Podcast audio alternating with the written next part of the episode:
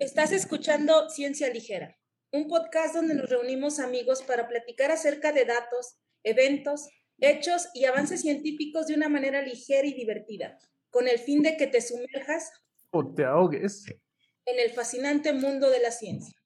¿Qué onda? ¿Cómo están? ¿Supieron que falleció Diego Verdaguer? Tú eres la ladrona. ¿De qué Ya se falleció? quedó la gata bajo la lluvia sola. La gata bajo la lluvia. Ella no cantaba la Ella la no lluvia. cantaba esa. ¿Quién era, pues? Ella cantaba la de Él me mintió. Ah, más me duele entonces. ¿De, de qué falleció, Edith? La de mi rey era un hombre. Bueno, algo así. De, Sí, de bueno. COVID, Jair. Órale. Qué mal. ¿A cuán- Y- ¿Cuántos años tenía? Como 70, ¿no? 70. Oye, pero ¿qué era antivacunas el señor? Parecer era. Pues una vacunado no estaba, creo. Yo leí. Pero, pero que fuera activista, o sea, porque puedes no estar vacunado porque no sé, ¿no? Porque Que igual no hay estás, vacunas. estás inmunosuprimido o algo, algo, ¿no? Pero si dices no, porque yo no creo en eso, pues hay cambiar la cosa. Bueno, puede ser, puede ser por elección, pero que ya haga un activismo ya es este, diferente, ¿no? Tratar de convertir a- convencer a otras personas. Pero pues si él, por ejemplo, tiene, tenía miedo a las vacunas, pues ya también es como su decisión, ¿no? El chiste es Sí, que no tratara de convencer a otras personas, que es lo que estaría... al parecer eso no hacía. Eso no hacía al parecer, pero pues sí se lee. Nada Mucha más creo que Amanda Miguel tenía o hizo alguna declaración alguna vez de, pues, de ahí de tintes antivacunas. No sé qué tan llamaba, pues, como otros personajes, ¿verdad? Pero Bueno, pero Este- a nuestros, a nuestros amiguitos que nos escuchan en casa, pues acuérdense que entre, entre más antivacunas, menos antivacunas. A ver, ¿cómo no te entendí? No, ah, ya te entendí. tarda un poco, tarda un poco. El ratón todavía no está funcionando bien. No, pues ya es que dicen que el COVID luego te deja aquí medio, medio lento de, de la cabeza. Y yo creo que ya me, ya me dio a mí, pues este, en la casa estábamos enfermos. Yo no tengo prueba positiva, pero creo que sí me dio. Entonces, este, a lo mejor el ratoncito no anda, no anda muy bien todavía. Eh, Oigan, chavos, pues por ser el primer episodio, me gustaría introducirnos, este, presentarnos, aprovechando que es el episodio inaugural. Quisiera presentar a- al equipo de Ciencia Ligera, que nosotros somos cinco amigos que nos conocimos al cruzar este, los estudios de doctorado y, y de maestría en el IPCIT. Saludos a todos este, en el IPCIT. Y todos somos biólogos moleculares. Y entonces varios temas que vamos a tocar aquí en el podcast, pues van a ser enfocados en esta rama de la ciencia, pero vamos a tratar de, de contar con invitados para poder platicar de otras áreas, ¿no? No nos vamos a cerrar en, en la- en el área de biología molecular. También queremos abarcar otras, otras áreas. El grupo lo conformamos Raúl Loera, o Rulo también conocido, Mariana Cantú o Marianilla, Edith Uresti, Gato, Marcela Briones March, y yo como no conozco un apodo que me digan, pues Jair Cárdenas, ¿no? Nos lo pueden dejar en los comentarios aquí Ah, abajo. le pueden dejar en los comentarios a lo mejor la- el nuevo Y le dicen ¿no? de alguna así. forma, si alguien sabe. Sí, van a salir por ahí, sí, bueno. Bueno, e- en realidad, pues, este, usamos la ciencia como pretexto para seguir echando relajo entre nosotros, ¿no? Porque siempre, en- creo que siempre nos llevamos muy bien en, la, en, en- en el IPC. Y de hecho tenemos un chat ahí de, de WhatsApp que, que lo usamos, pero pues qué mejor forma de, de reunirnos porque estamos en diferentes partes también. Estamos en, este, Marcela está en San Francisco, en, ¿sí? ¿O no? Ahorita estoy en San Luis Potosí, pero Ah, Bueno, pero estás, este, generalmente estás en San Francisco, ¿no? Haciendo tu postdoc. estoy estudiando allá. Ajá. Ajá. Raúl y Mariana están en Saltillo, Edith está en San Luis Potosí y yo me vine para acá a Colima, ¿no? Siguiendo a mi esposa, pero acá, acá andamos. Y en este espacio pues hablaremos de personajes, sucesos y descubrimientos científicos que han impactado de manera positiva o negativa, como es en el caso de este episodio que vamos a platicar, la existencia humana. Y sin más que añadir, comenzamos el episodio número uno.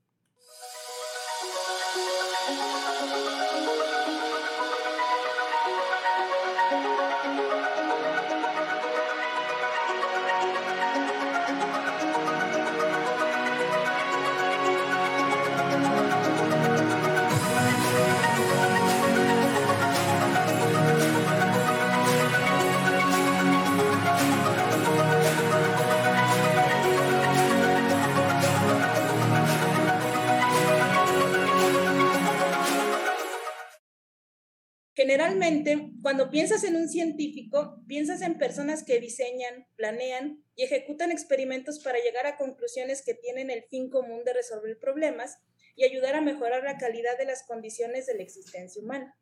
Y sí, a lo largo de la historia hemos tenido genios fantásticos cuyos descubrimientos y aportaciones han cambiado al mundo.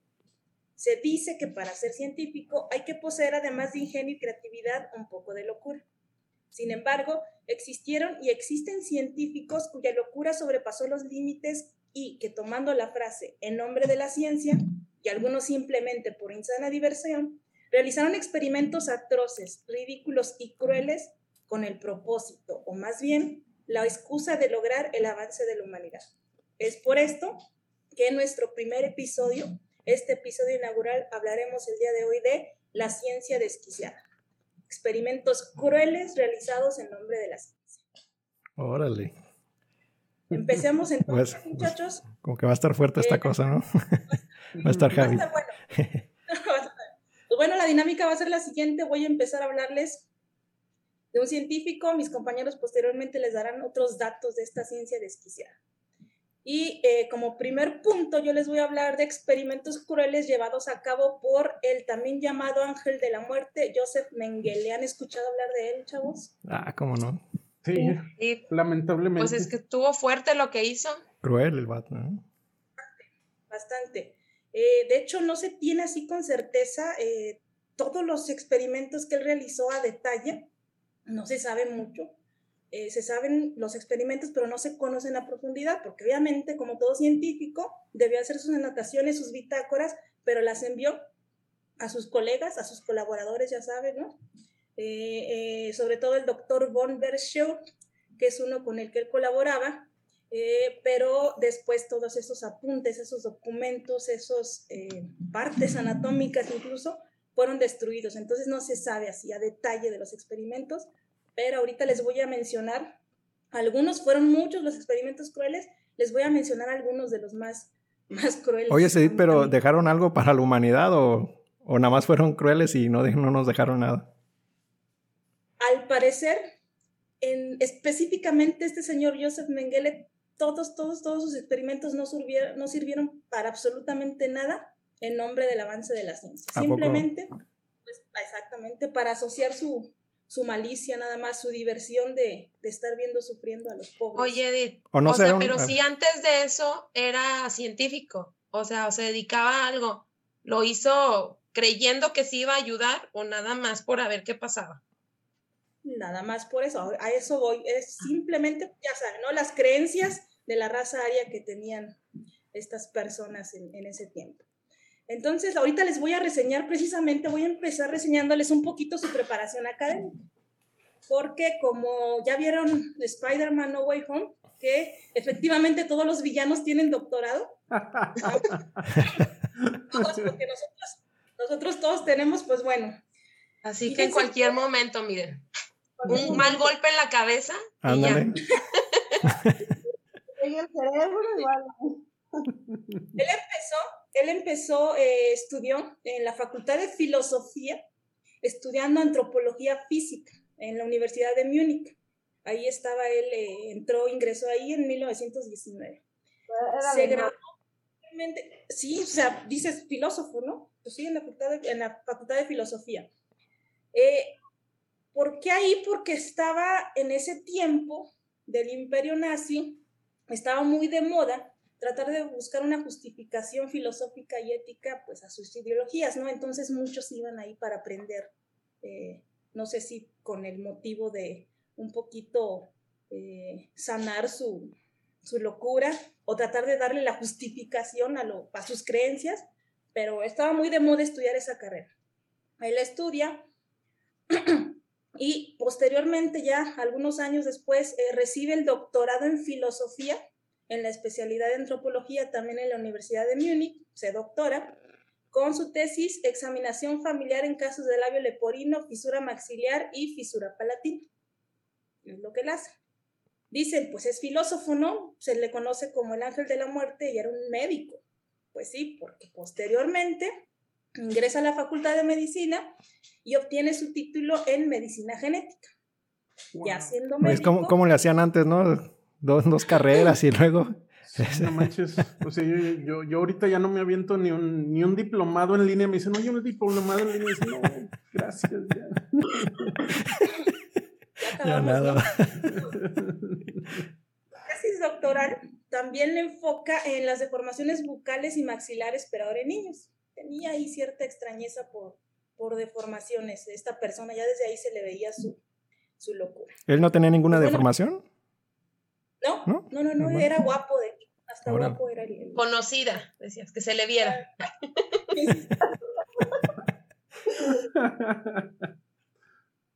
Ya para no hacerles el cuento más largo, ahora sí, eh, llega él entonces, obviamente ya en la Segunda Guerra Mundial, ya saben, los campos de concentración, eh, él es designado al campo de concentración en Auschwitz, ahí eh, como médico, como oficial médico, a principios de 1943, él personalmente se ofrece como voluntario, como Lagerarzt, eh, que en alemán son médicos del de campos de concentración había muchos médicos en realidad, en los que han leído acerca de esta situación, muchos médicos, ya saben todos los experimentos que realizaban, pero como que lo catalogan como si él era el médico más cruel y más sádico.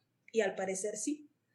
Oye, se- Eh, Edith, perdón, ¿no, no será que, que también era como él el, el que llevaba las investigaciones y los otros médicos obedecían? O, o había diferentes médicos a su misma, como a su mismo nivel y hacían experimentos a, a diestra y siniestra? Había, mu- había muchos médicos que hacían experimentos crueles a diestra y siniestra, pero curiosamente, como siempre, pues le das a la atención a, a este personaje.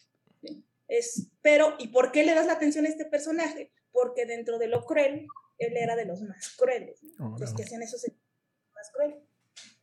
Es como, es como el, el- entre los profes siempre tienes el que es más barco y el que es más gacho de todos. No. Exacto. Sí, sí, Física siempre con te el profe Marcelo, no.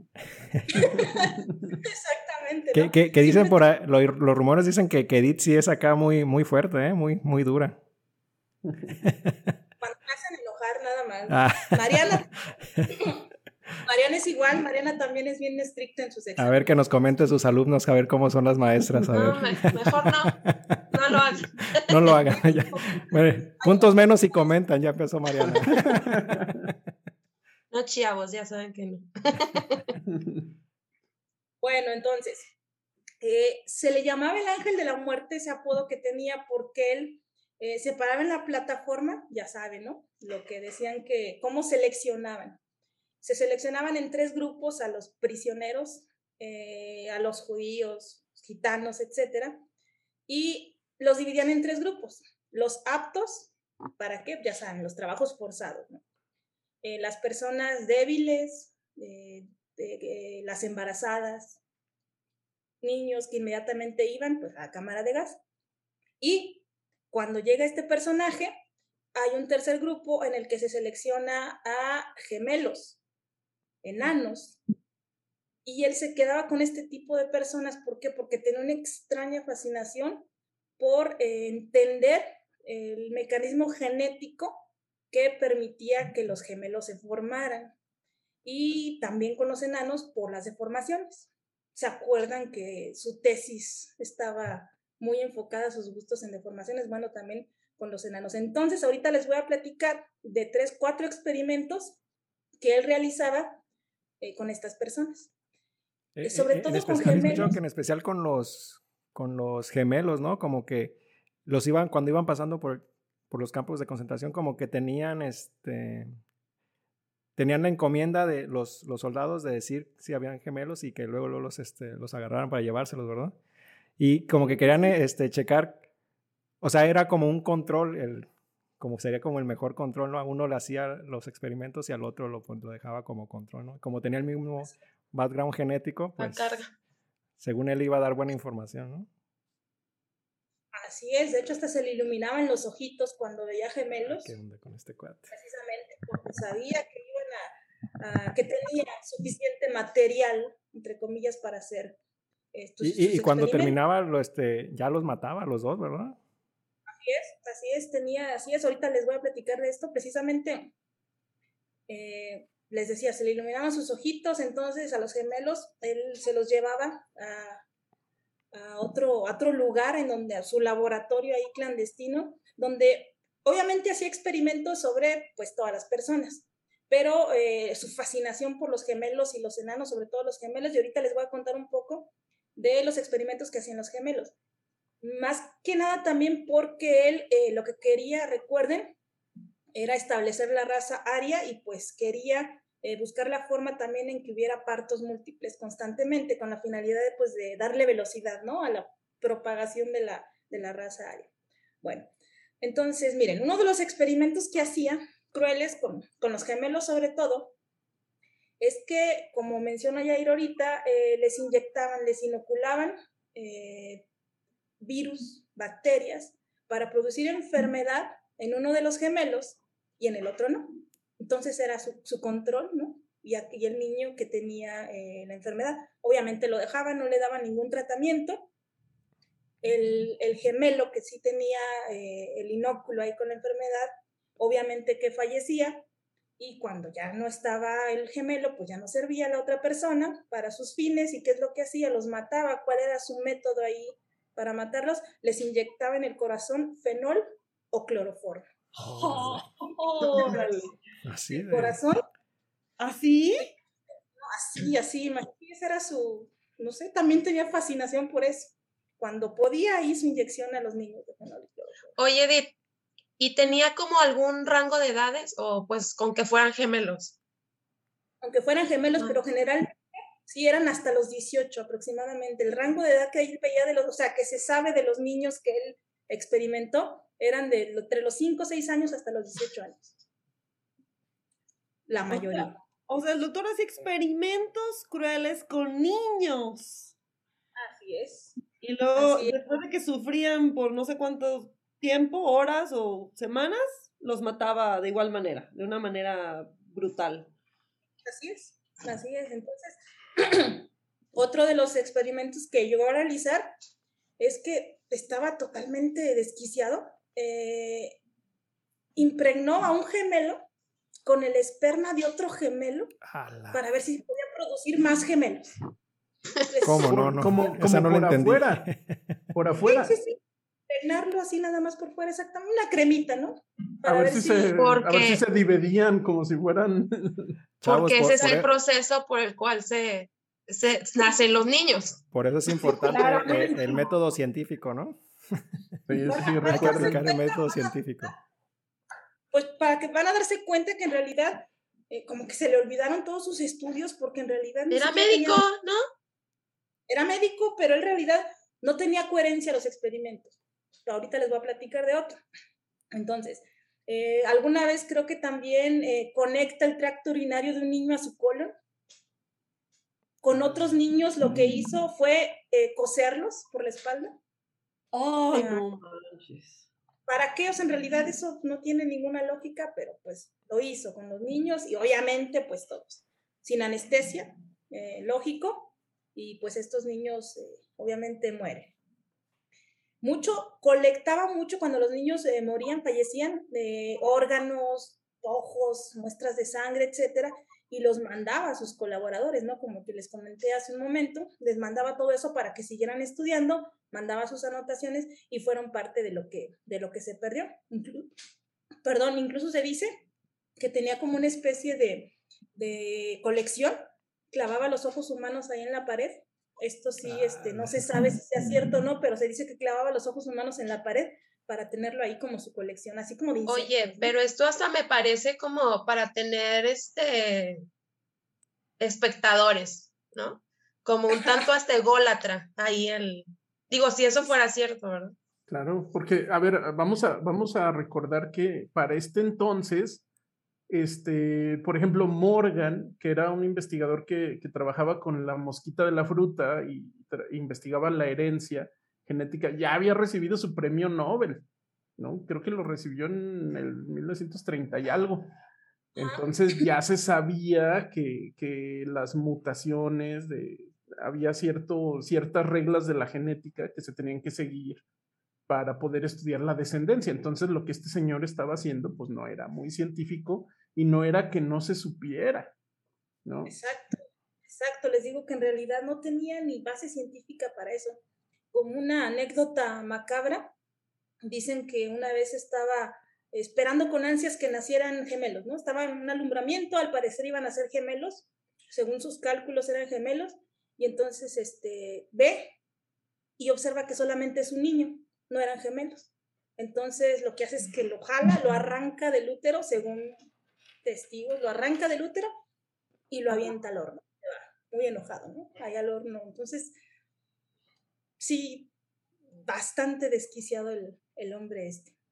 Otro de los experimentos que hacía con, con, los gemelos, sobre todo, era, ya saben, la raza aria, altos, güeros, blancos, ojo azul, pero bien pueden hacer una persona alta, blanca, güera, pero con ojitos cafés, ¿no? Entonces eso ya no, ya no es puro, ya no es pura la raza.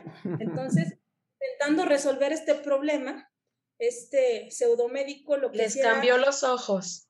Experimentos para intentar con ciertas sustancias cambiar el color de ojos. Entonces también con, no solo con gemelos, con cualquier otra persona, eh, les eh, administraba gotas. Ahí va para que vean que ningún fundamento científico, ¿no?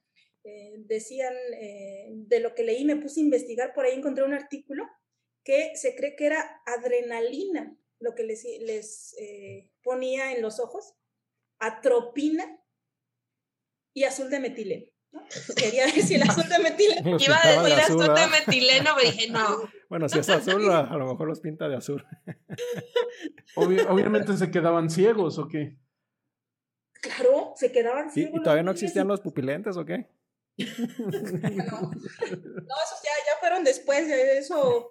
Fíjate, a lo mejor eso sí sirvió para el desarrollo de los pupilentes. pero, creo. pero a que vean, o sea, no tiene ningún sentido que haya inyectado. Bueno, el azul de metileno, a lo mejor un niño sí podría decir, bueno, le pongo un colorcito azul y podrías pensar que el azul de metileno sí, pero. En fin. ¿Pero por qué era azul o por qué? Sí, azul, supongo. Supongo que es colorante azul. Proteína verde fluorescente. los ojos de Hulk. no, no, no. Para la raza aria, incluso los ojos verdes no, tendrían que ah. ser azules. Ese es un dato que leí por ahí, si no, verdes no, azules. Esa era el, la característica o la oh. regla que, que sí caía dentro de sus estándares. Bueno, les voy a hablar este otro par de experimentos más para que pasemos a, a los siguientes experimentos crueles. en ese entonces empezaba a, se producía la sulfamida, el, laboratorio Bayer, ¿no? La sulfamida empezaba a tener auge. ¿Qué pues es la sulfamida, Edith? Un antibiótico. Es un antibiótico. Entonces, ¿cómo vamos a probar ese antibiótico? Pues bueno, aquí están, aquí están los conejillos de indias. ¿Qué es lo que hacía entonces? Les inyectaba igual eh, bacterias para, sobre todo, streptococos, clostridium, etcétera, para en heridas, les generaban las heridas, les inyectaban las bacterias y obviamente mantenían, le hacían una especie de incisión en, en las venas, incisión no, amarraban las venas de tal manera que la sangre no pudiera fluir a la herida y así hacer que pues, se fuera infectando más, se fuera eh, la herida haciéndose un poquito más grave. Incluso a veces les ponían ahí eh, vidrio molido madera que encontraban por ahí, polvo, para que la herida se infectaba más. Y entonces ahora sí, la sulfamida para ver si, si funciona. Nuevamente, si obviamente se, se, agravaba la infección y pues al horno, o ya saben, ¿no? Su inyección en, en el corazón. Eh, esto fueron el inicio de este, de este, de este antibiótico, pues fue en 1932 en los laboratorios Bayer, ¿no? Ya sabes. Entonces empezaban ahí a... Oye, ¿y, leíste algo si los laboratorios Bayer estaban como... Este, conocían de ese tipo de experimentos y los suministraban? Eh. Al parecer, según lo que leí, no conocían ese tipo de experimentos para nada. ¿no? ellos no, no sabían de eso. Y así leí por ahí que, que se deslindaban por completo, que ellos no sabían. Pues Pero quién sabe, ¿verdad? Eso sí no, no lo podemos... Pues igual y tampoco van a decir, sí, y, en ese, momento dile que no a Hitler. O sea, también. Ah, claro, claro. No, no, no, eso sí no lo podías hacer. Si te llega, te llega el presi y te dice, mira, voy a utilizar este compuesto para matar judíos, ¿cómo ves? tú dices, no, no, no. Fíjense, aquí les voy a poner otra, otra anécdota, ¿no? Para que vean de, a propósito de agradar al, al líder Hitler, ¿no? Eh, una vez, al parecer hubo un brote de tifus ahí en, en el campo y lo que hizo esta persona fue 507 hombres, 528 mujeres a las cámaras de gas, porque sospechaba que se iba a hacer ese brote. No es que estaba seguro, ¿no? Entonces los mandó mil y tantas personas al directo a la, cámara de gas, ¿no? ¿Qué es lo que hace entonces eh, los superiores? Le dan, lo condecoran con la cruz al mérito, Por su contribución en la lucha contra las epidemias, ¿no? ¿Por qué? Porque evita. Era muy común en ese entonces que se generaran epidemias después, ahí por la Segunda Guerra Mundial. Entonces él evita eso, mandándolos a todos los sospechosos. O, él creía, ¿no? Los manda a la cámara de gas. Y entonces, eh, cuando le dan esa, esa medalla, ya regresa a su casa, ¿no? Ahí con su esposa, bien conmovido, ¿no? Así. Porque ahí le dieron el, el, decía, el reconocimiento de su trabajo, mi devoción, ¿no? O sea, yo sé que el trabajo amenazaba su salud e incluso su vida, entonces que le den ese reconocimiento para leer así como que... ¿Te, te, imaginas, ¿Te imaginas el COVID-19 en esos tiempos? ¿Tantos sospechosos que había? Todos mandado a, no, hubiera cabido ahí en ninguna cámara de gas. Imagínate. ¿Te imaginas? Mano, vamos a la cámara de gas, ¿no? Qué bueno. Eh, gran, parte de la, de la, razón por la que se expandió tanto la, la, gripe española en 1918 es un poco porque ocultaron este, que se estaba dando la, las infecciones en los ejércitos, ¿no? ¿En el ejército? esperen el siguiente capítulo de las pandemias de ciencia ligera, donde lo platicaremos. Que algo así similar pasó también con el, con el COVID, ¿no? Que China no, no liberaba los datos hasta después. Pero también lo, lo, platicamos en el de las pandemias. Bueno, em, eh, un último experimento que les voy a contar. Experimentos que hacían con agua de mar. E intentaban en ese entonces tratar de potabilizar el agua de mar. Hacían una serie de ahí, le añadían compuestos químicos, así no pude encontrar qué es lo que añadían para tratar de potabilizarla y entonces, ¿dónde voy a probar si en realidad es potable o no el agua de mar? Pues obviamente otra vez en los campos de concentración. Lo que hacían es que a, los, a las personas que participaban en esto no les daban agua, por supuesto, pero tampoco comida. Lo único, lo único que les permitían tomar era agua de mar. Eh, obviamente ya saben que pues empezaban a deshidratar, sí, empezaban a tener alucinaciones debido a la, deshidratación, la cantidad de sal, imagínense que estaban ingiriendo. Y también otra de las personas que, que se cree que estuvo por ahí viendo, uno de los sobrevivientes decía que una vez vio a alguien, eh, alguien limpió ahí el piso con agua y la persona inmediatamente fue a lamer, ¿no? a lamer lo que, lo que quedó antes de que se secara el agua de, de la desesperación que tenían por, por, la necesidad de beber agua. Y obviamente ellos sí los dejaban, ¿no? Solitos. Fallecían de, de tanta deshidratación. Y de muchas otras cosas. Se dañaban los órganos, definitivamente. Pero bueno, entonces, mm, cuando ya saben, se acaba la Segunda Guerra Mundial y ya saben que todos huyen, ¿no? Tratan de huir para evitar este juicio. Desafortunadamente esta persona sí lo, sí lo evitó porque huyó a Buenos Aires, huyó a Buenos Aires, después de Buenos Aires se fue a Paraguay. En Paraguay, de hecho, dicen que adoptó el nombre oficial de José Mengele, ¿no? que dicen que ahí oficialmente sí cambió su nombre a José, a José Mengele, y también se fue a Brasil en 1960. Dicen que ahí continúa haciendo experimentos, porque la fascinación con los gemelos era brutal, ¿no? Que ahí continúa haciendo experimentos y que incluso eh, ahí en el sur de Brasil, en Cándido Godoy, se llama el misterio que tienen ahí, que es un pueblo que dicen que es donde existe la mayor cantidad de gemelos en el mundo y que creen que se debe a los experimentos realizados por, Joseph Mengele. Como, el como el meme lo logró, el maldito lo logró. Ahí exactamente. Entonces, bueno, en realidad nunca, pues nunca lo atraparon. Falleció plácidamente, bueno, no plácidamente, pero mientras nadaba, eh, sufrió un infarto ahí cerebral, un accidente cerebrovascular y pues falleció ya, ya grande. Entonces, en realidad nunca, nunca lo encontraron, nunca lo encontraron para poder enjuiciarlo, ¿no? Desafortunadamente. Oye, Didi, entonces eso que se supo que se fue a Buenos Aires y luego, bueno, que terminó en Brasil, se supo ya después. Se supo ya después, se supo ya después. Incluso hay, una, hay varias películas eh, con respecto a este, a este personaje, ¿no? ¿Alguna recomendación, Raúl? Raúl es el que sabe de películas. Raúl, ¿tú sabes recomendaciones de este personaje? No, pero bueno, sí, este, pues está la, la, la, clásica película de culto de 1978 que se llama Los Niños del Brasil. Este, no sé si ibas a hablar de ella, Di. No, no, no, Raúl, pero no, no, no, no iba a hablar de ella. Dinos un poquito. Pues es bueno, es una, es una película de ciencia ficción, obviamente, ¿no? Pero la, la trama es según esto que el doctor Joseph Mengele está en Brasil y está presente en esta comunidad y este, es parte de una especie de sociedad que está intentando reproducir todos los eventos que eh, dieron, dieron origen a la, a la mentalidad y a la identidad de Hitler. Y esto lo están haciendo con varios este, clones de Hitler que en ese momento de, donde sucede la película son niños que todavía están viviendo en su casa. Entonces, este, tienen varios, digamos, experimentos con donde hay una familia, donde la mamá igual es muy consentidora, el papá es muy duro y entonces ocasionan que el papá se muera a la misma edad a la que se muere Hitler y entonces hay un, hay un investigador policíaco que está, este, se mete por, por azares del destino en este caso y se empieza a dar cuenta de que esto está sucediendo, ¿no?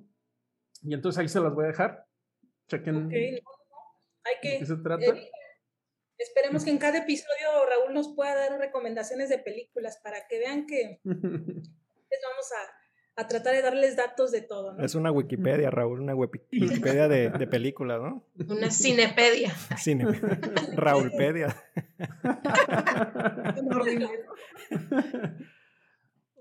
y bueno, en realidad hay muchos más experimentos, muchos, muchos más, pero por tiempo y ahorita por estos les quise mostrar los que, a mi parecer, fueron de los más crueles. Ya después, precisamente, a lo mejor podemos dedicar un episodio completito a experimentos nazis, que no nada más implican al doctor, al ángel de la muerte, sino a otros muchos médicos.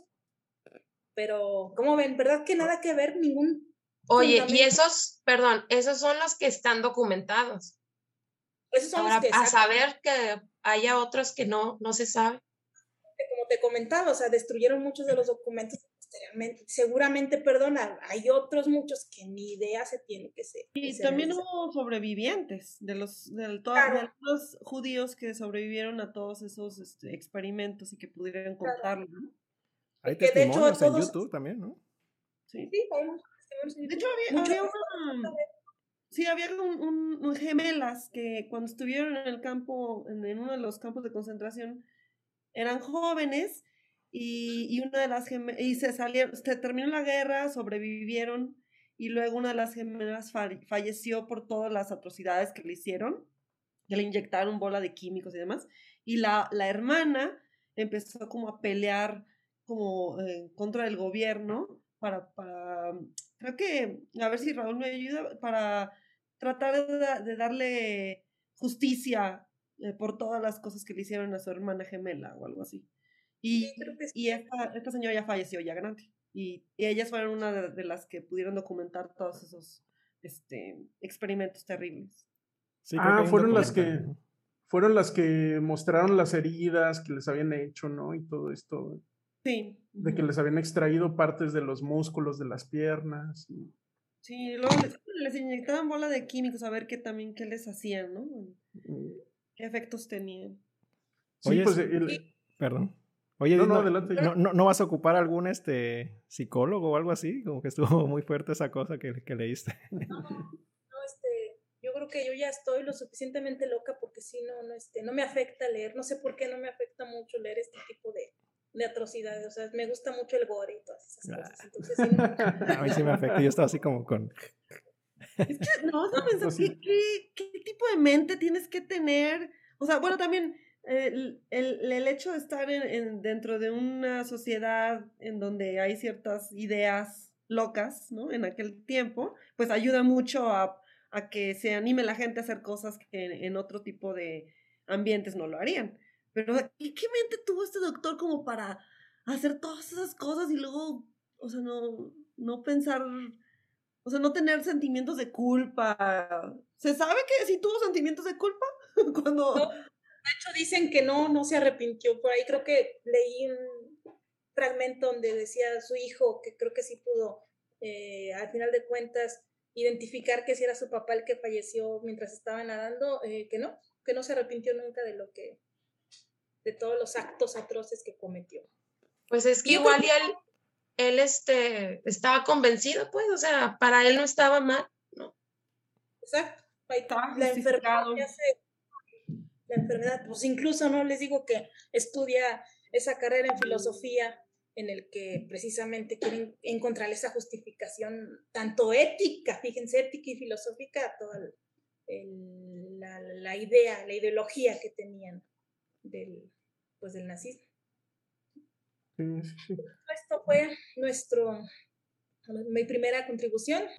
Les voy a platicar ahora yo de, de un experimento terrorífico que encontré por ahí y es este, sobre inoculaciones de enfermedades de transmisión sexual a poblaciones a una población guatemalteca, un experimento que se hizo entre el año 1946 y 1948. ¿no? Bueno, pues esos experimentos sucedieron en esa época, pero pues nadie se dio cuenta de nada hasta el 2010 que, explotó la bomba, ¿no? O sea, todo eso estuvo oculto pues más de 60 años, o no sé, no he hecho las cuentas, pero como 60 años. Jordi, Jordi. Ándale, ándale.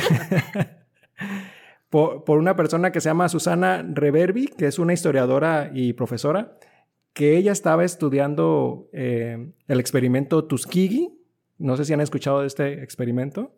Y si no lo han escuchado, vayan a Leyendas Legendarias, por ahí hablaron de, de eso y, y, de, y, de, la sífilis, ¿no? Pero bueno, un, este... saludo, un saludo a los chavos de Leyendas Legendarias. Ándale. A ver cuándo los invitamos.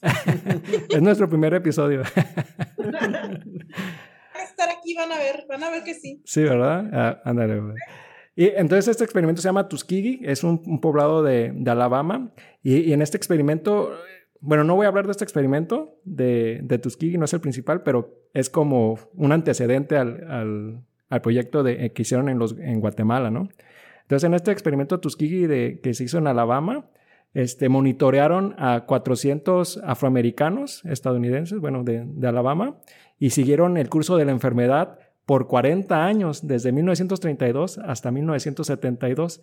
Y ese es un periodo que abarca el tiempo en que se descubrieron este, los medicamentos que, que curaban la sífilis, ¿no? Oye, Jair, ¿pero era sobre los mismos? O sea, ¿era una persona que monitorearon 40 años? No, bueno, es una población, ajá, una ah, población, porque también pues la gente... ¿En qué momento tenía que haberse enfermado para durar los 40 años? No, y, la gente se, se moría, y, y, eso era, eh, de hecho, el experimento, ¿no? Ver el curso natural de la enfermedad. Y entonces, a pesar de que ya existían los medicamentos en los años 40, para... No se los dieron. No se los dieron, y los engañaban para que no los tomaran, porque ellos querían seguir viendo cuáles eran los, este, los efectos, ¿no? Y a, palabras del investigador líder que se llama John C. Cutler, decía, no era deseable tratar la enfermedad con penicilina, pues esto interferiría con los resultados del estudio, ¿no? Y entonces este, los engañaban y, y, los, de hecho, los animaban a que no, no tomaran la, la, penicilina, ¿no? Entonces, ese es de los estudios este, que se han hecho, que en Estados Unidos lo, lo, nombran como de los más crueles que se ha hecho a la población y el presidente, bueno, la administración del presidente Clinton salió a, disculparse con esta, con esta población. ¿no? ¿Nada más por eso? Pues en, eh, ah, eh, sí, bueno, del otro luego hablamos. Del otro luego, o sea. ya, pues algo es algo, o sea, también quieres todo. Ya las llevan de ventaja, Entonces, eh, el nombre de este, de este personaje, John C. Cutler, pues es importante porque también fue, spoiler, como dicen, también fue el líder de, los experimentos que se hicieron en Guatemala, ¿no?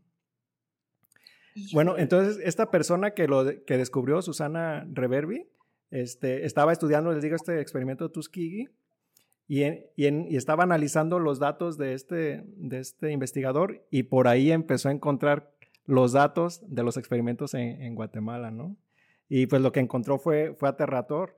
Eh, este, eran individuos guatemaltecos que se les inoculó deliberadamente Neisseria gonorrea y Treponema pallidum. Uno que es este, el que causa la enfermedad de la gonorrea y otro que causa la enfermedad del, del sífilis, ¿no?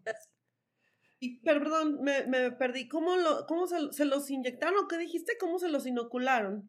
Pues hay varios métodos de inoculación que los vamos a ver está más ah. adelantito.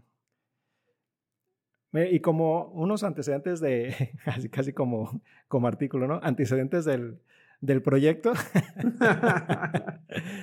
lo que pasaba y por lo que le interesaba a los Estados Unidos estudiar las enfermedades venéreas era por sus soldados este, pues soldados americanos que fueron a la Segunda Guerra Mundial y pues que tenían relaciones sexuales con prostitutas pues para liberar el estrés, ¿no? Y entonces muchos soldados este, contrajeron enfermedades. Les hubieran dado mandalas que, le, que pintaran. para liberar el estrés. Entonces, este, muchos este, soldados se infectaban de enfermedades de transmisión sexual y, y, causaban bajas y pues eso era un problema para los Estados Unidos. Entonces, este, el gobierno se dio a la tarea, junto con investigadores, de encontrar métodos eficaces para erradicar las enfermedades de transmisión sexual y también para prevenirlas, ¿no? Que, que no, bueno, esto no lo investigué, no estoy seguro, pero creo que también ya existía el condón en ese momento. No eran, este, no eran desechables. Ajá, se lavaban. Sí, existían. Ajá, eran lavables. Eran tripa, eran como de tripa. Ajá, ajá. Pero, pero bueno. Imagínate, lo lavabas. Tenía, tenía sus beneficios usarlos también, ¿no? Pues mira, pasaba de generación en generación. Yo no lo usaría, la verdad. Y lleno, por eso tienes dos hijos. Touché, touché. El tendido Oye, le... Dato curioso, en la película de Por la Libre, el abuelito de uno de los protagonistas. Pues, ¿Qué tenía? Ándale, tenía, sí es cierto. Tenía uno de esos, se lo heredan, ¿no? Dice, mira, te quiero dejar esto. Y súper grueso, ¿eh? Tremenda. Asoleado todo. ¿Con textura o qué? Su Lysol y ya. Bueno, voy a continuar. Este, ¿A dónde me quedé? Ah, sí. Eh, y ya en los, años, en los años 40, pues ya existían medicamentos que eh, aliviaban la, la, sífilis. Uno era el salvastrán, que era un nombre comercial que se le dio al mafarcén, que es un derivado de, del arsénico. Y, este, y funcionaba muy bien. Ese se, se descubrió en 1910. No recuerdo el nombre de la persona. Y el otro... ¿no? Ajá, algo así. Y, y, la otra persona, bueno, perdón, el otro medicamento fue, el otro medicamento fue la penicilina, que, que, dato curioso, este, se descubrió en 1928 por Alexander Fleming, pero él no pudo este, aislarla, ¿no? Y fue hasta 1940 cuando Ernest Chain pudo eh, aislar la, la penicilina y de hecho, ambos personajes comparten el premio Nobel por sus trabajos en, la penicilina. Y entonces, hasta que ya lo pudieron extraer de este, del hongo, la, penicilina, pues entonces fue usada y vieron que sí, sí funcionaba contra la sífilis, ¿no? Y contra la gonorrea, de hecho. Entonces, este, este personaje también hizo experimentos en, en unos en unas, en unas cárceles de Estados Unidos y veía que sí, que sí funcionaba el, el, medicamento, ¿no? Pero lo que ellos no sabían a ciencia cierta era si estos medicamentos tenían una actividad profiláctica. O sea, sí te cura, pero eh, este, es profiláctico. Te protege. O sea, puede prevenir o controlar la propagación de la enfermedad. Y eso es lo que ellos querían investigar en, este, en, en la población, ¿no? Y pues para eso, pues ocupaban población que supieran que no estuviera infectada, ¿no? Y entonces por eso escogieron, entre, entre esas cosas, por eso escogieron a la población guatemalteca. Ahorita vamos a hablar un poco de eso. Y pues los objetivos del estudio era probar la respuesta del cuerpo humano al material infeccioso que, iban a inocular para tratar de hacer una superinfección y también ver las reinfecciones. A este paso le llamaron sifilización, ¿no? le pusieron nombre sifilización, o sea, porque iban a buscar... pusieron creativos. ¿eh? Ándale. iban a buscar personas sanas y entonces les iban a, inocular. Y ¡pum, papá! Ándale. El otro objetivo era determinar si el mafarcén o el salvastrán y la penicilina pueden ser usados como profilaxis, como les comenté, contra la sífilis y gonorrea después de una exposición sexual a la enfermedad. O sea, y este, tenían este, relaciones sexuales y a los 10 minutos les ponían el, los medicamentos para probar si sí funcionaban o no. Pero a los 10 minutos, o sea, apenas tienes contacto, ¿no? O sea, a lo mejor, pues no sé, o sea, no hay otra forma de una lavada y... pues, pues Jabón y mira. Porque es muy poquito, o sea, todavía ni, ni, ni, ni se instaló ni nada. Sí, fíjate, o sea, las al, al, grupo control y al grupo experimental, al grupo control tenían las relaciones sexuales y los dejaban los dejaban ir, ¿no? Ya. Y sin, sin, ni siquiera invitarlos que, que, no tengan relaciones sexuales ni nada, ¿no? Y a los otros sí los dejaban este, unos minutos todavía y luego les aplicaban la, la profilaxis en, en, el área genital. Bueno, obviamente estas personas este, no sabían que, que, qué les estaban poniendo, ¿no? Es una de las cosas que, que también son como crueles de, de estos experimentos. Oye, pero también formaban a cuántos, ¿no sabes? Sí, este, fíjate que de hecho están los documentos que van a estar en la descripción. los, todos, los, todos los documentos de, de, este personaje están en la Universidad de Pittsburgh y los liberó. Y entonces este, ahí me metí, son muchísimos. Este, y alcancé a ver, y luego tú entras y están todos borrosos, no se alcanza a ver, pero uno que alcancé a ver era un compendio de 17 experimentos este, donde ponían los, los, controles y todo, y eran generalmente eran seis personas, seis, seis personas este, controles y seis personas experimentales. Entonces, Muy buenas estadísticas, ¿no? Puedes hacer con... De, de, hecho, de hecho, uno de los problemas de, este, de estos estudios era que tenía poca, poca estadística y de hecho no, no fueron publicados estos, estos resultados. Fueron publicados 100 revistas como creo que son revistas guatemaltecas porque los abstracts estaban en español. Y, en algunos congresos, pero así en revistas internacionales no. Pero entonces, o sea, los engañaban para, para infectarlos y de todas maneras los resultados fueron publicados. Este, no fueron publicados en una revista acá. Pero pues como quieran, ¿no? O sea, ¿y el consentimiento informado dónde quedó? No, pues en esos entonces De hecho, por eso se fueron a, una de las cosas fue por eso que se fueron a, a Guatemala, ¿no? Y ahorita vamos a ver al tipo de personas que, que le hicieron esta, este, este, los estudios y por qué no podían dar, por ejemplo, un consentimiento. Eran personas, por ejemplo, de orfanatos, este, eran... ¿Sí pueden dar consentimiento? Ah, bueno, niños de 10 años, no, no sé si. Ah, sí, a, lo, que se refiere, Jair, es que no había nadie que estuviera ahí como para, para checar que, que, les, que no les estuvieran haciendo algo malo, ¿no? Que el, servicio médico. y, además los engañaban, pues, diciendo que, que eran medicamentos o eran medicinas o eran vitaminas, ¿no? Porque... Vitaminas, no usaban mucho el. Son vitaminas. Ajá. En, muchos, en muchos fármacos que probaron. Y este la cosa es pues que no tenían voz, este, voz y voto estas, estas personas. Ahorita, ahorita lo vamos a ver más. Y adelante. Y entonces, ¿por qué escogen Guatemala? ¿Por qué este, fue como el paraíso para ellos, no? y, y, esto fue porque había una estrecha colaboración con una persona que se llama Juan Funes, que era el líder de salud pública en enfermedades venéreas en Guatemala y que había sido formado en el Servicio de Salud Pública de los Estados Unidos. Y entonces tenía contactos con las personas este, líderes del estudio y, y, entonces pues los llamó, los invitó a, a, que fueran a Guatemala, o sea, también fue traicionado por el mismo pueblo, ¿no? este, los invitó y además hay una encuesta por ahí que hizo un investigador que se llama George Chevers Satuk, algo así.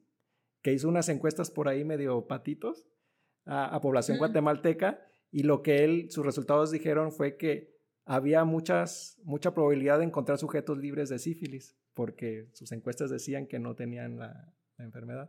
Entonces, para los este, investigadores del proyecto dijeron, ah, Guatemala aquí tenemos un conocido y aquí es una persona que están libres de sífilis, ¿no? El ejército y, la población casi en general.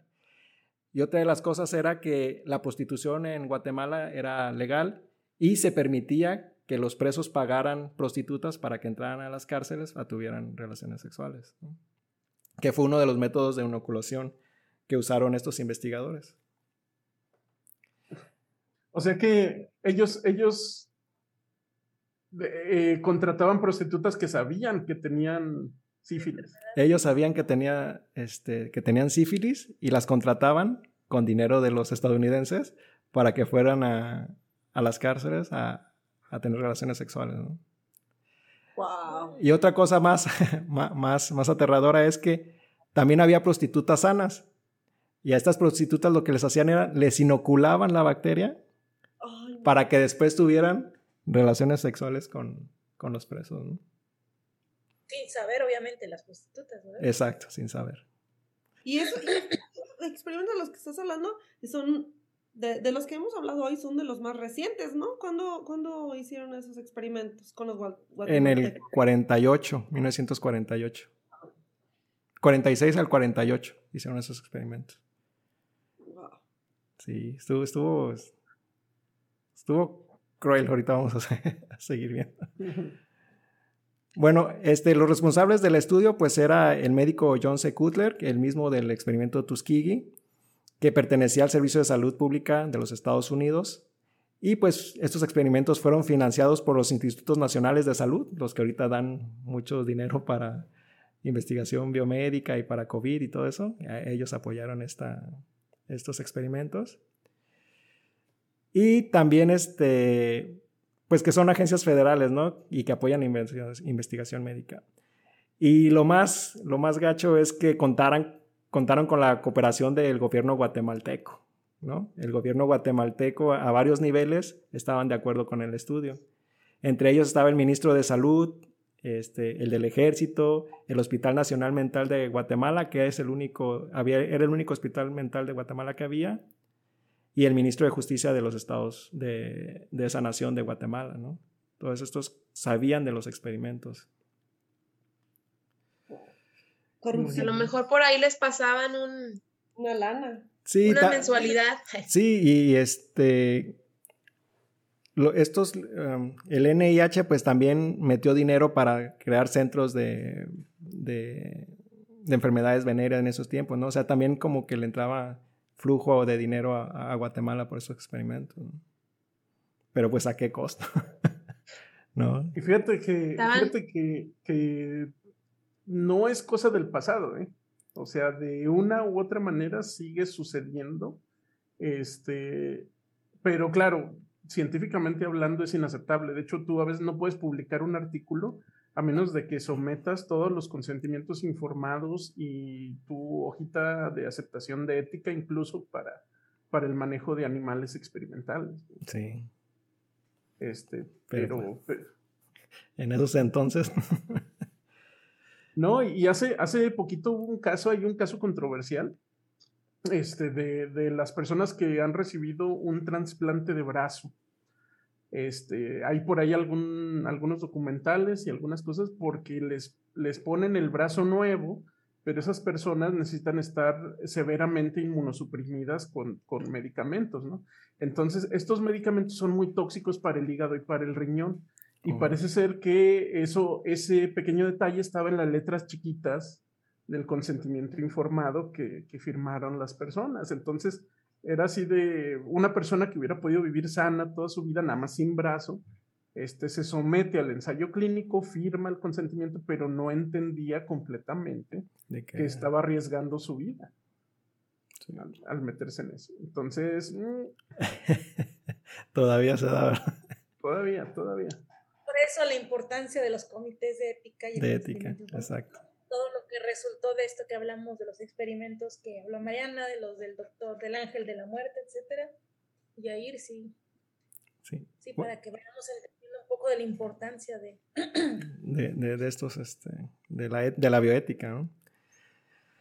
Bueno, en, en, estos experimentos se calcula que la gente dice que fueron aproximadamente 1.500 adultos. Las cifras más oficiales son 1.308 adultos y de los que se conocen murieron 83 personas. Y la CDC reconoce, el Centro para la Prevención y Control de Enfermedades, este, confirmó que 427 personas de 696 fueron infectadas y que de estas 369 recibieron un tratamiento adecuado con penicilina. Esos son los que reconoce la, la, CDC, pero se sabe y se calcula que eran cerca de 1.500 o más. Y entre estos, porque mencionaste que eran niños, ¿verdad? entre esta población era entre los 10 años como hasta los 70 años, ¿no? Abarcaba, abarcaba experimentos en, en, niños. Aunque en los documentos no está confirmado que se les haya inoculado a los niños este, la bacteria, sí hay este, personas que... Hay testimonios de personas que dicen que cuando estaban en el orfanato este, se les inoculó este, la bacteria. Una niña de 10 años dice que se le inoculó. todavía vive la señora y está el, testimonio en YouTube por si lo quieren. Este. Y de hecho la forzaron, este, bueno, le inocularon la, la, bacteria de una manera desagradable. Que no quiero platicar, pero ustedes pueden ver el, el video en YouTube por ahí. oye, oye, pero, pero ¿por qué niños? O sea, ¿para qué? No sabría decirte. Lo que sí sé, decirte es que usaron, por ejemplo, a niños en los orfanatos, porque de donde me leí, de donde me basé en el artículo de esta señora, este, dice que agarraban a los niños. Lo que encontraban es que las pruebas serológicas daban muchos falsos positivos y muchos falsos negativos. Y entonces agarraban a niños que se creía que no tuvieran la enfermedad, para este, hacer estas pruebas serológicas y tratar de, sacar este, una, muestra, prueba serológica confiable, ¿no? Entonces, te digo, oficialmente no hay nada de que diga que, a los niños los infectaron, pero aunque sí hay testimonios. Oficialmente se usaron los niños para hacer las pruebas serológicas más confiables, para eso usaron a los niños. Y había niños que ya tenían la enfermedad este, sífilis congénita, porque los niños cuando están este, en gestación se pueden eh, enfermar de, sífilis, ¿no? Y que es una de las cosas crueles también que, pasaron con esos experimentos. Bueno, los resultados este, confirmaron que la penicilina y el mafarcén este, sí eran efectivas para evitar el contagio, aunque tenían el problema de la estadística, ¿no? Y por eso no pudieron como publicarlo. Entonces, al final, esos experimentos como que un poco se fueron al caño, pero sí, sí mostraron, este, en lo que se ve en los documentos, estos de los que ustedes pueden ver en, en, la Universidad de Pittsburgh, sí se ve ahí los resultados de cada experimento. Yo leí 17 y de cada experimento ahí decía cuáles, este, si había protección o no y cuántos habían protegido, ¿no? Y sí, sí mostraban protección profiláctica los, los medicamentos. Bueno, ahora viene lo, lo escalofriante de, bueno, es de, lo, ah, lo mismo de lo que ya hemos estado platicando, ¿no? Este, los sujetos de estudio eran, en realidad eran personas vulnerables, eran prisioneros, este, pues que los obligaban a, recibir estos tratamientos, pero estos investigadores encontraron que muchos se oponían a, los exámenes periódicos que les hacían, ¿no? Para checar si tenían la enfermedad o no. Y entonces optaron en dejarlos prisioneros e irse con enfermos mentales, ¿no? como ellos ya no pueden, como no tenían como la capacidad de resistirse, entonces estaban ahí eh, aislados en los, en los institutos mentales y con ellos los probaron porque pues no ponían, no ponían este, mucha resistencia y de hecho les, les daban cigarros como compensación de, para hacerlos estos experimentos, ¿no? Obviamente ninguno de estos dio consentimiento de, Oye, y, luego encima decía, no, y además no desarrollaron nada de cáncer ni enfisema pulmonar. también promoviendo los, cigarros, ¿no? Otras personas que fueron este, sujetos de estudio fueron soldados del ejército Y a estos pues dieron su consentimiento, algunos, pero no les dijeron que era, que era sífilis lo que les inoculaban. ¿no? Eran, eran medicamentos, eran vitaminas y, y, pues así aceptaron, ¿no? Pero hay testimonios que la gente dice que les ponían esos medicamentos y que como a los, a los dos días, a los días ya estaban súper mal y empezaron a, salirle las, las, llagas que salen y, y todo eso, ¿no? Pero ¿por qué no nada más utilizaron, o sea, los que ya estaban enfermos? O sea... Porque querían ver la profilaxis. Bueno. Pues Por eso querían sujetos sanos, sujetos sanos que este. Y además también querían ver como eh, la progresión de la enfermedad con inóculos este, más este, normales, que ellos le llaman, y un poquito más potentes, ¿no? Como ah, checar la dosificación ahí del inóculo. Hay otra de las cosas que querían ver es la dosificación de la penicilina, cuánto, cuánto era, cuánto por cuánto tiempo y cuál era la dosis para curar la, la infección. Pero entonces, por lo que entiendo, los, se animaron a hacer este tipo de experimentos con, con guatemaltecos, por, más por el hecho de que querían como avanzar más rápido para, para proteger a los militares americanos. ¿Y, ¿Y por qué no lo podían hacer en Estados Unidos? Porque ya este, también en esos entonces ya se estaba develando lo del experimento Tuskegee, entonces estaban como... Pero ni siquiera para, para un, un, o sea, ni siquiera o sea, no se, no se justifica, pero ni siquiera para el bien común de la humanidad, de profilaxis contra la sífilis, sino que era más bien para, específicamente para mantener a los soldados americanos este, en buenas condiciones. Exacto, para que no causaran las bajas, ¿no? Wow. que bueno, muchos, muchos descubrimientos que se hacen en los soldados o en, bueno, que son hechos para la guerra, pues luego ya tienen aplicaciones. El Internet. Para, la humanidad. el Internet. Pero por ejemplo, el, radar, el, radar, surgió de la Segunda Guerra Mundial, este, ya luego se aplicó pues a los vuelos comerciales, el GPS, todas estas cosas. Exacto.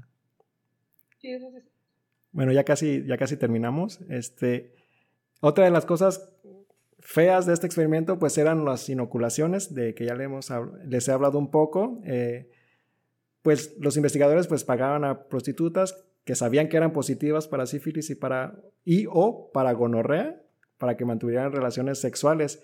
Y una mujer podía tener relaciones sexuales con ocho prisioneros en tan solo 70 minutos. Entonces, pues le iba bien también a la, a la persona económicamente. A ver, ¿cuántos prisioneros en cuánto tiempo? 80 prisioneros eh, o, soldados en 70 minutos. ¿80 o 8? 8, 8, 8. Ajá, 80 no. Wow, wow, wow. 8, 8. Wow. Pero de todas maneras, ¿no? Estamos hablando de que cada soldado duraba como que, como 10 minutos. Ahora como 9, ¿no? O sea, si fuera así uno tras otro. no manches, está como, o sea, a lo que vas. Eh. Nada de que cómo te llamas. Nada. luego, luego. Y entonces tenían, tenían las relaciones este, sexuales y luego, luego les aplicaban los medicamentos a los, a los sujetos de estudio para ver la, profilaxis.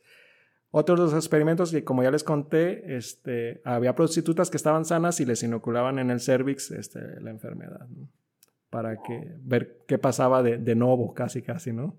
In situ en la aplicación. Pero los investigadores luego se dieron cuenta de que este método de, inoculación por mediante por prostitutas no era como muy efectivo y entonces pasaron a otro tipo de inoculaciones y fueron en el, en el brazo, les inyectaban en el brazo, les decían que eran vacunas o que eran medicamentos, pero en realidad era el, el inóculo, ¿no? Les decían que eran vitaminas y etcétera y otras era, le sacaban el, líquido cefalorraquídeo, luego les ponían el inóculo y luego les metían el líquido cefalorraquídeo otra vez para, como métodos más efectivos de, propagación de la enfermedad. Oye, ya de a tiro pensé que ibas a decir que le sacan el líquido de las rodillas.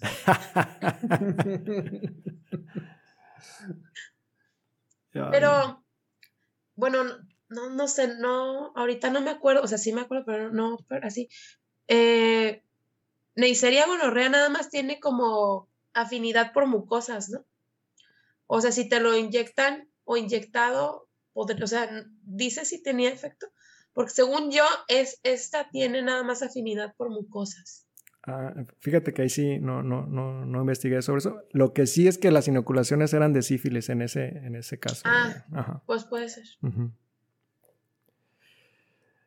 Y luego, bueno, cuando se inoculaban las bacterias de cualquier forma que ellos hayan eh, elegido, no, no informaban obviamente a, los, a los del ejército, a los prisioneros que habían sido inoculados con, la, con sífilis y entonces iban pues con sus esposas. Les dejaban un recado en el espejo de su baño. Bienvenido al mundo de la sífilis. Ah, pues iban, salían de, de, los cuarteles, iban con sus esposas, tenían relaciones sexuales y infectaban a sus esposas, ¿no? Y pues sin saber que estaban infectadas por, por esto, este, se embarazaban y pues tenían hijos con sífilis congénita, ¿no? Y hay un caso de una persona que se llama Marta Pérez, que fue contagiada por su esposo, que era un militar, y de hecho perdió un bebé por sífilis congénita y otra de sus hijas tiene retraso mental. Y de hecho ella y varias personas están haciendo una... Hicieron una demanda contra el gobierno de Estados Unidos, pero pues resolvieron este, negativamente, entonces no, no, les compensaron ni, ni, nada. Ese reportaje está ahí en proceso, por ahí lo, lo encontré. Y bueno, este es el experimento de, de sífilis en los guatemaltecos. ¿no? Estuvo cruel, sobre todo porque pues no había consentimiento de, de las partes. Pues eso, ¿no? O sea, que no sabían. Así es. Porque pues si sabes, dices, bueno, pues van, a lo mejor por dinero o por, por algo, pues lo hacen. Como Pero Simpson. y venga. Y pues eran personas vulnerables, que es lo que más duele, ¿no? No se pueden defender. Que siempre es así, ¿no? Siempre, em, ya sean judíos o personas de, de minorías o personas... Mexicanos. o animales que tampoco pueden decir Y, y sí, sí, me hizo, sí me hizo pensar si los mexicanos habremos sufrido algún tipo de experimento de estos. No sé. seguro. Bueno, hay, hay muchos reportes y bueno, esto es medio anecdótico, ¿no? Este, eh, no nos vayan a demandar, por favor. Tratamos de hacerlo mejor posible. Eh, de que de esterilizaciones, ¿no? Que, que, en el sur de México, sobre todo en comunidades indígenas, iban, daban a luz, este, les hacían, les hacían la esterilización, le ligaban los, los ovarios a las mujeres sin su consentimiento, ¿no? Para que ya no tuvieran hijos. hijos o algo así? Sí lo había escuchado, sí lo había escuchado. Bueno, ahora quién continúa? Creo que Marcela, con sus perritos. Ahora les voy a hablar, este, yo les voy a hablar de, de dos experimentos que todo el mundo conoce o por lo menos es muy fácil que los encuentren en YouTube. El, primero es del eh, cirujano científico Sergei Bryukhoneco, algo así, le vamos a decir Sergei también. Sergei, le vamos a decirle Sergei. Sergei, era un cirujano en los 20 en los 20 en la Unión Soviética, lo que ahora es Rusia, y lo que hizo él se volvió famoso solo por uno de los tantos experimentos que hizo, en donde mm, eh, experimentaba con perros y lo que hacía era cortarle la cabeza a los perros y tomar la cabeza y tomar eh, pues la, la, las arterias, las venas que conectaban con el cerebro y, y, con la cabeza en general y las conectaba a una máquina que él inventó, que le puso el nombre de autojector. Entonces, con eso. la madre. 2000. 2000. 2000. Bueno, me encantó el nombre, Autojector. Este, y lo que él trataba de hacer era eh, lograr que la cabeza del perro sobreviviera, o entre comillas, el, el perro estuviera entre comillas vivo, y de, de, que, debido a que la máquina le ayudaba a, a bombear sangre que le, que le que irrigara el cerebro, principalmente. Entonces, ese fue uno de los experimentos este, que él estuvo ah, haciendo en los años 20, más o menos, allá en, en Rusia. Y la, la, sangre, esta máquina lo que tenía era como dos bombas que hacían, eh, que, que, digamos que um, aventaban, digamos, la sangre o la, la, la La bombeaban. La bombeaban, gracias. La bombeaban, pero ya venía oxigenada y ya venía a una temperatura, este, acorde a la temperatura del perro, digamos, 37 grados centígrados o por ahí, ¿no? Oye, Y- March, antes de que le sigas, él- o sea, él trabajaba con algo de trasplantes o, o algo así, o, o nomás dijo, vio pasar un perro y dijo, ¿cómo se verá con dos cabezas? No lo dejaba dormir, no lo dejaba dormir el perro. y, "Mm, vas a ver". La idea de, de este doctor y de otro del que también voy a hablar era, era la idea de poder eh, tener em, máquinas o, o un sistema artificial que, en donde pudieras ah, mantener vivos, en, Tener. el, en mi caso, bueno, a, a futuro, digamos, a los humanos, ¿no? Y, y también ah, ah, hablan un poco de que querían hacer como un trasplante de cabeza lo cual a- a- habría que ver cuáles eran las, las, las razones este, o los beneficios de tener un trasplante de cabeza en humanos, que no creo que hasta el momento haya este, ningún beneficio al respecto.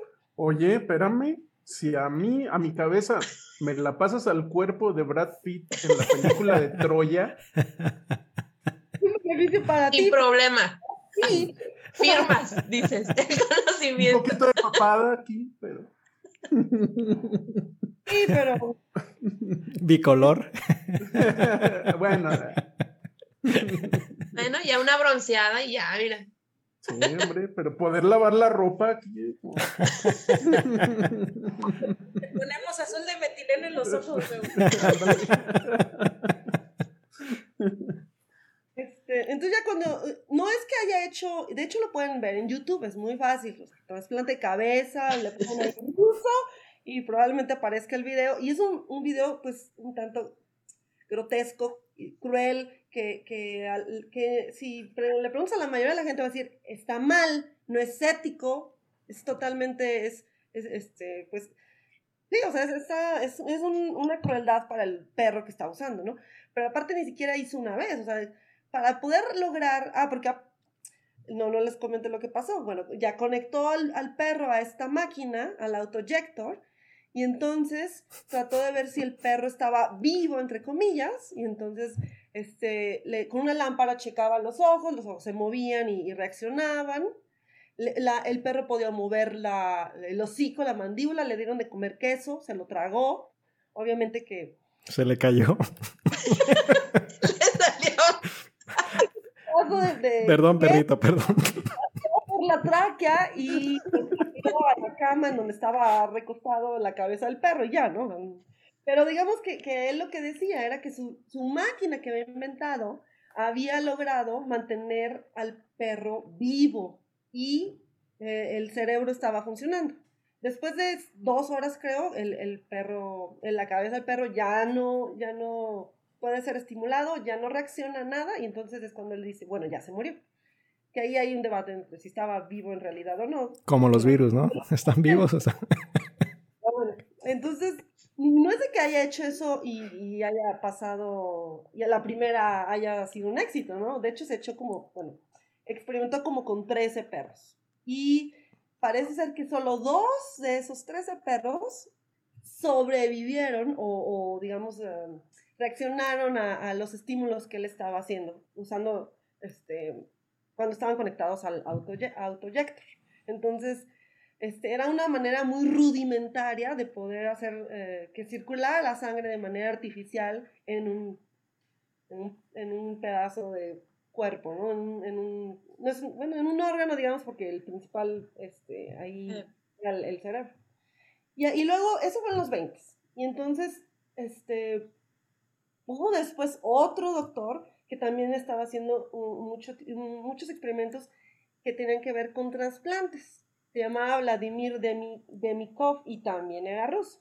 Y este, este otro cirujano, o bueno, era un doctor científico, pero ahora le podemos decir que es un cirujano porque fue a lo que se dedicó. eh, eh, lo que hizo fue mejorar las técnicas de cirugía, de trasplante de órganos. Pero entre todos, y ahorita les voy a platicar de los hallazgos que tuvieron estos eh, científicos, el, el problema fue que este, este otro eh, médico también tuvo un, un experimento con el que se volvió famoso en una manera negativa, que es cuando agarró un perro sano, que era creo que un pastor alemán, y se le ocurrió hacerle un trasplante de otro perro en el lomo del, del, receptor, del perro del receptor. Entonces lo que hizo fue agarrar un perro más pequeño, un chihuahua, digamos, le hizo una cirugía para mantener los pulmones, toda la cabeza y las patas delanteras, casi que el, torso superior del perro, y se lo injertó a un pastor alemán en el, en el, acá atrás de la cabeza. Lomo. En el lomo del perro. Y entonces, eso hizo con 20 perros. Y de los 20 perros, algunos sobrevivían ciertas horas, otros sobrevivían algunos días, y el que más sobrevivió fue este, un mes. Entonces, este, este doctor Demikov se volvió famoso no por todos sus experimentos y por los avances que aportó a la cirugía, sino porque hizo ese experimento que, que para la comunidad científica no tenía ningún beneficio así claro de por qué, en qué momento los humanos iban a estar interesados en tener una persona con dos cabezas. Pues no, ¿verdad? No era como un, ah, un objetivo eh, obvio de ese experimento. Y, eso, y hay videos y hay muchísimas fotos que puedes encontrar en internet sobre estos experimentos de crueldad a animales, pero yo les quiero también compartir, como ya ustedes han también hablado de esos, los beneficios de estos dos experimentos crueles que hicieron estos doctores. Y el primero, Sergey, Sergey y su autoeyector, pues el beneficio, digamos, a largo plazo es que fue el precursor de lo que ahora conocemos, que fue la máquina que se llama uh, la cardiopulmonar bypass o una, le llaman la bomba, creo, en los hospitales. Y lo que hace es una máquina enorme que ayuda en las cirugías como eh, abiertas al corazón, en donde es necesario mantener al paciente um, con ayuda artificial. Entonces esta máquina lo que hace es tomar la sangre del paciente, la pasa por, pasa por esa máquina, se oxigena, se mantiene a cierta temperatura con los, todos los em, eh, nutrientes innecesarios que necesite la sangre en ese momento y luego se regresa al paciente.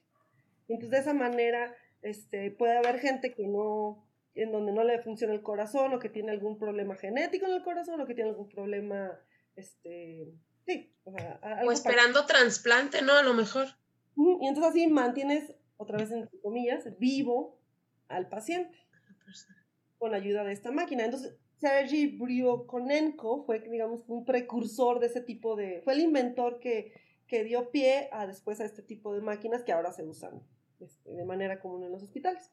Y Vladimir Demikov y sus trasplantes también de cabeza fueron, no, no, no fueron bueno, ese fue como el experimento más raro que hizo, pero en realidad se le, se le atribuye también el, el, preámbulo que hizo a los trasplantes de corazón. Él fue el que hizo muchos trasplantes de corazón entre perros y, este, y después eh, en los 60 el, el doctor Barnard, de, que trabajaba en Sudáfrica, fue el que hizo el primer trasplante de corazón en humanos, gracias a al libro que Demikov escribió sobre todas estas técnicas, de todas, de toda ah, la, los detalles de cómo hacía las cirugías. Porque imagínense, o sea, un trasplante de corazón, de cabeza o de cualquier otro órgano implica que ah, lo más simple era, bueno, tengo que conectar este cable, esta arteria de este paciente o de este perro con esta otra arteria de este otro perro. Entonces, lo primero que tuvieron que saber cómo hacer era poder como fusionar las arterias, las venas, todos los, digamos, cables que tenemos. Para iba con qué? Fluir la sangre. Y, bueno, y, si hablamos de, de, de, los trasplantes en general, pues obviamente no, estos perros no sobrevivían mucho tiempo, principalmente porque había, si lograban que, que hubiera un flujo eh, de, de, sangre sin coágulos, etcétera, el, el, problema con el que se enfrentaron después era la eh, el rechazo. Rechazo de los, de los órganos, ¿no? Y, pero después como ya sabemos, con el tiempo eso ya aparecieron o se inventaron medicamentos en donde ahora ya puedes hacer un trasplante de corazón, ya te, te dan medicamentos y tu cuerpo ya no rechaza ese corazón. Y ahora ya te pueden dar hasta corazones de... De Ah. cerdos. El de cerdo. No, no, No, pero bueno, a ver, hay que, hay que mencionar una cosa, tienen su vida, su vida útil, ¿eh? Este, hay órganos que se rechazan, este, que tardan más tiempo en rechazarse. Todos los trasplantes se rechazan, a excepción del de córnea. Este, pero Pues no está hay- vascularizado, sí. Ajá, es uno de los, de los que se llaman este, tejidos eh, privilegiados, ¿no? Y por ejemplo, el que tiene más contacto con la sangre es el que se rechaza más rápido, que es el de riñón. Entonces, este, no es, el problema no está resuelto. Todavía hay mucha investigación al, al respecto y este, y, y de nuevo todos los pacientes que tienen trasplantes tienen que tener de una u otra manera un grado de inmunosupresión. Supresión. de todas maneras su, su expectativa de vida, digo, bueno, an- antes del trasplante pues obviamente era muy corta, ¿verdad? Pero de todas maneras, si, si ves, mm, si revisas a través del tiempo cómo estos trasplantes han sucedido, los del corazón que son unos de los más eh, importantes, este, pues la gente, el- primer, la primera persona que tuvo el trasplante de corazón en los 60 falleció a los ah, 18 días después de, tener el trasplante, pero fue por la, situación de que eran cirugías nuevas y apenas está conociendo cómo, este, cómo proteger al paciente para que no rechazara el corazón, etcétera, ¿no? Y el que acaban de hacer en, el, en enero de este año, según yo, es un, es un trasplante de corazón de eh, cerdo que está genéticamente alterado para que no sea reconocido por el humano y lo rechace. Y entonces eh, ya lleva varias semanas con un, con un corazón de cerdo. Hasta ahora pareciera que es... eh, Entonces, ¿Los transgénicos sí sirven? ¿O no? otro episodio para hablar de transgénicos. Pero la, digamos que la conclusión de, de estos dos doctores, que por cierto no les dieron mucha, este, no, le, no les am, aplaudieron sus experimentos y toda la gente lo que va y se mete a ver es, pues, ah, piensa que fueron crueles, ¿no? Totalmente crueles. Y yo creo que sí, sí fueron crueles, pero tuvieron una- un lado positivo a largo plazo en, en las cirugías y en los trasplantes. Órale. Pobres perritos. Acá no nos Oye, pero comemos es que en tacos. ¿eh? también, bien manchado se fue con, o sea, cabeza y corazón. Se viene pesado con otra, co- una mano, un pie. O sea, Eso de que hablaste, Marcela, me recordó, ¿así han escuchado hablar de Mike, el pollo que vivió sin cabeza como año y medio? No. Ah, pura payasada.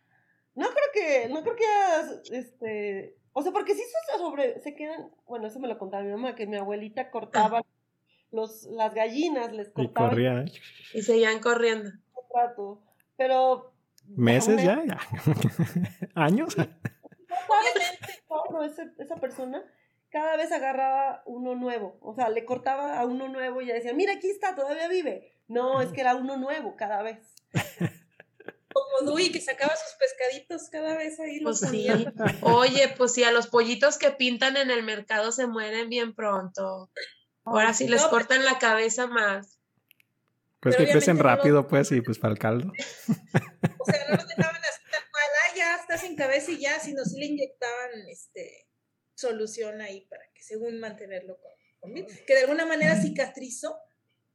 No sé si es cierto que de alguna manera cicatrizó y le estuvieron ahí. inyectando. Me acordé, me acordé ahorita que del, del experimento del perrito de pues, ahí está el Mike que vivió un año y medio, mira, sin cabeza.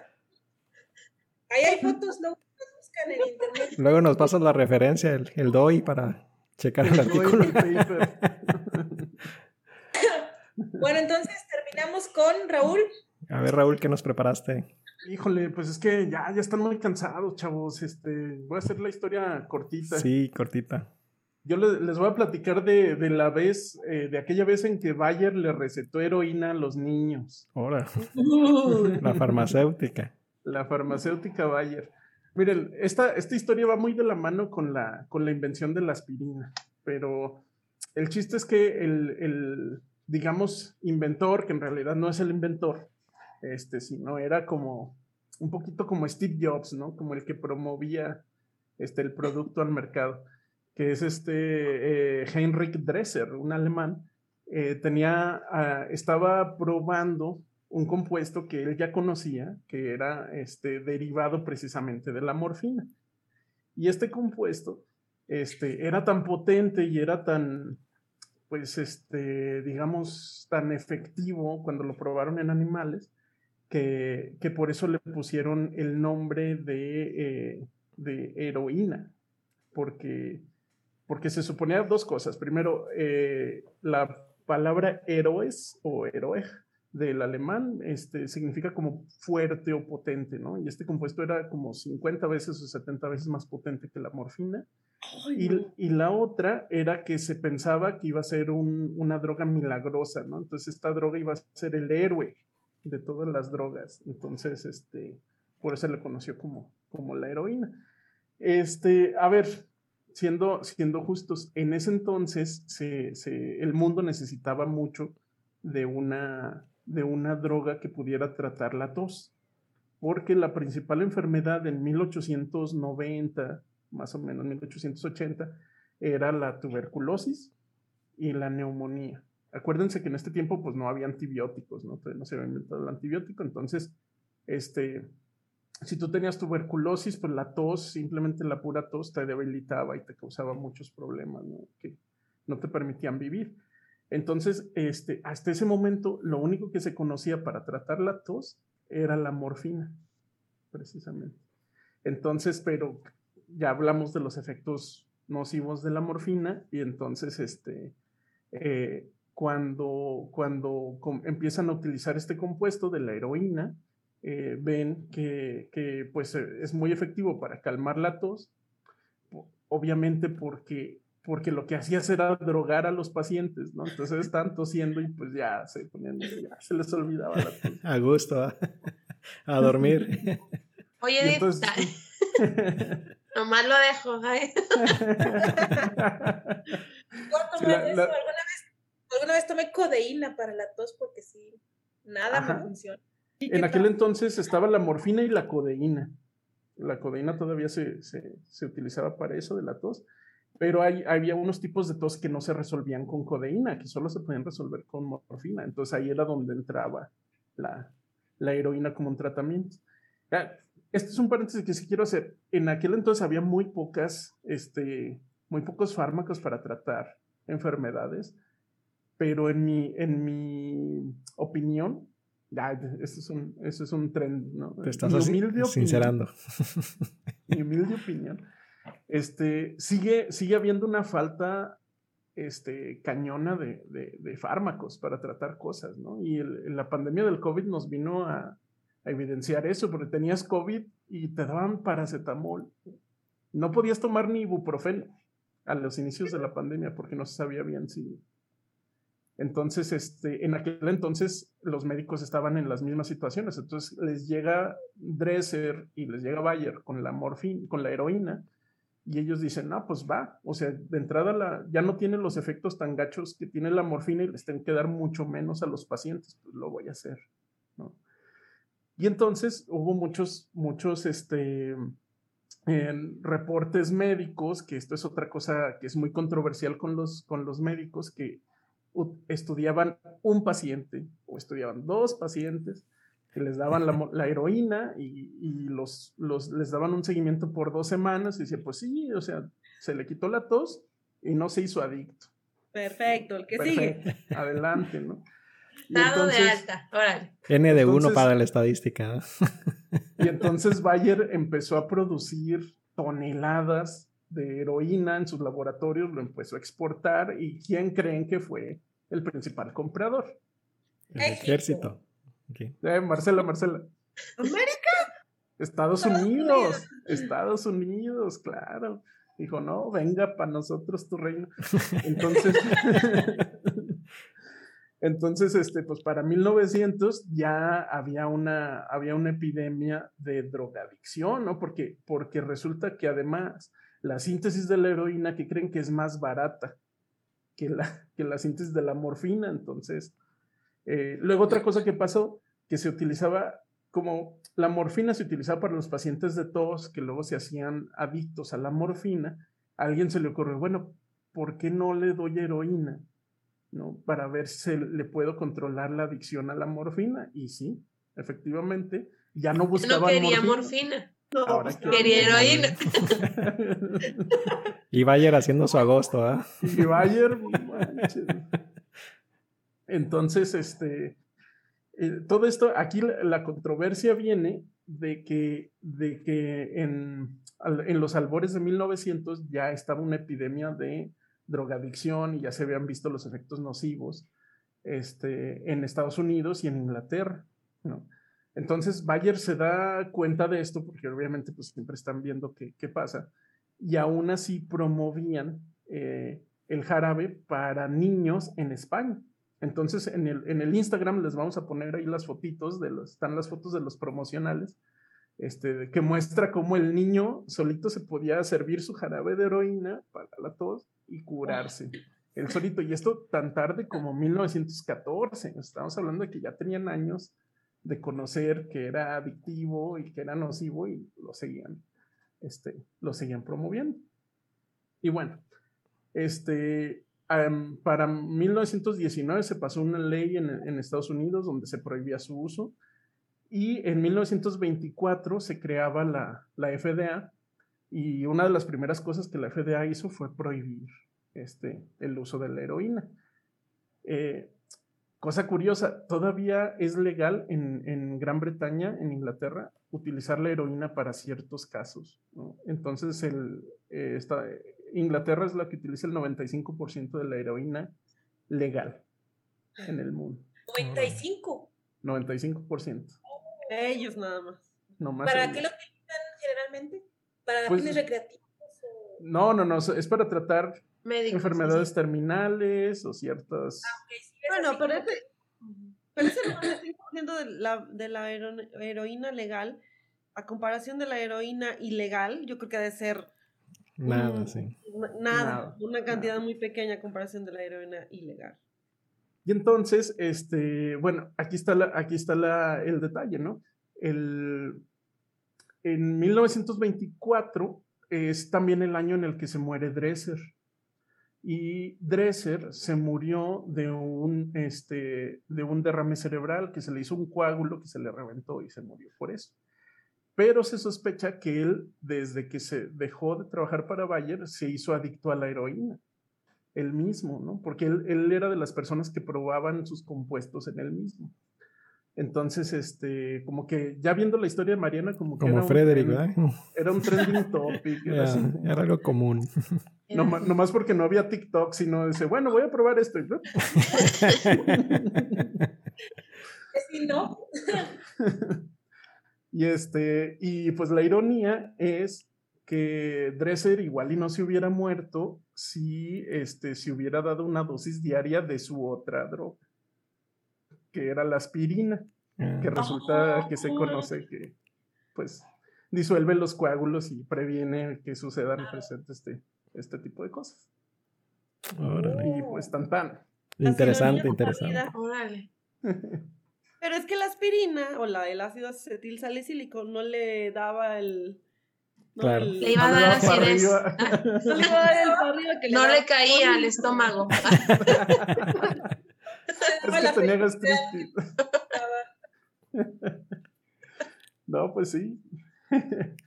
Este, y bueno, pues yo creo que con esto cerramos. No sé si alguien quiere agregar algo de conclusión. Yo creo que ya cerramos porque ya se hizo largo esto. Sí, pues vamos a ver este, vamos a ver cómo nos va con esto. Este, ya saben, chavos, tenemos redes sociales en eh, Instagram, en TikTok, en Twitter, en Facebook. Este, si no pronuncié bien, Twitter, no me importa. Y, en YouTube vamos a subir este post, este, este podcast y... Eh, y también en, en, Spotify, esperamos este, subirlo también.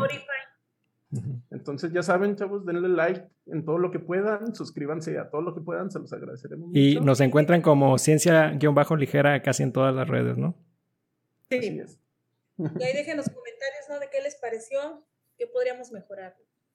¿De qué les gustaría que platiquemos? Así es. También. Bueno, pues gracias chavos por, por unirse a este proyecto y vamos a ver si, si sigue adelante y si pega, ¿no? Bueno, eso ha sido el, el- el episodio 1 de Ciencia Ligera que se tituló Ciencia Desquiciada. Nos vemos hasta el próximo capítulo. Hasta luego. Hasta luego. Adiós. Bye.